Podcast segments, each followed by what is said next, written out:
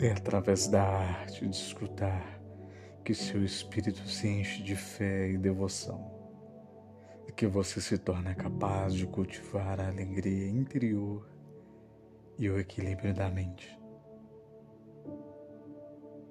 A arte de escutar-lhe permite alcançar sabedoria, superando toda ignorância.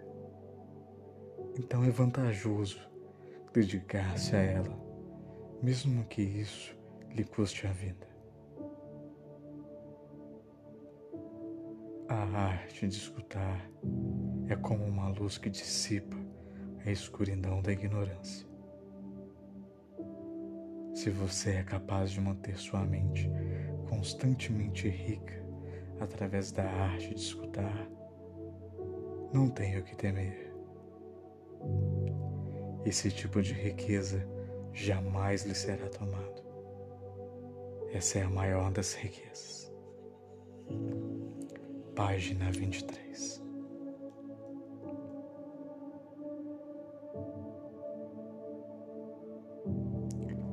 Fale a sua verdade, seja ela qual for, clara e objetivamente, usando um tom de voz tranquilo e agradável liberta de qualquer preconceito ou hostilidade.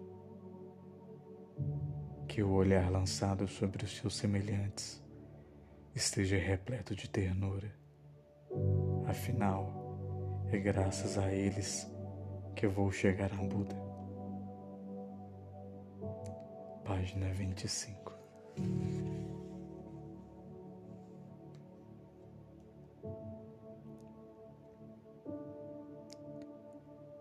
Preciso compreender que a afeição de que falo é gratuita, praticada sem intenção de receber algo em troca.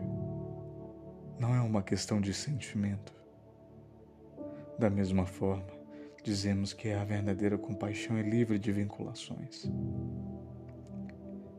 É preciso atenção para este princípio, pois vai de encontro à nossa maneira habitual de pensar. Não é este ou aquele caso em especial que estimula a nossa piedade. Não escolhemos esta ou aquela pessoa como objeto de nossa compaixão.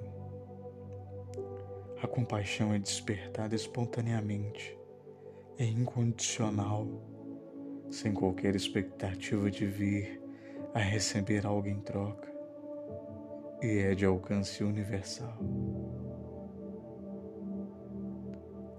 Página 26.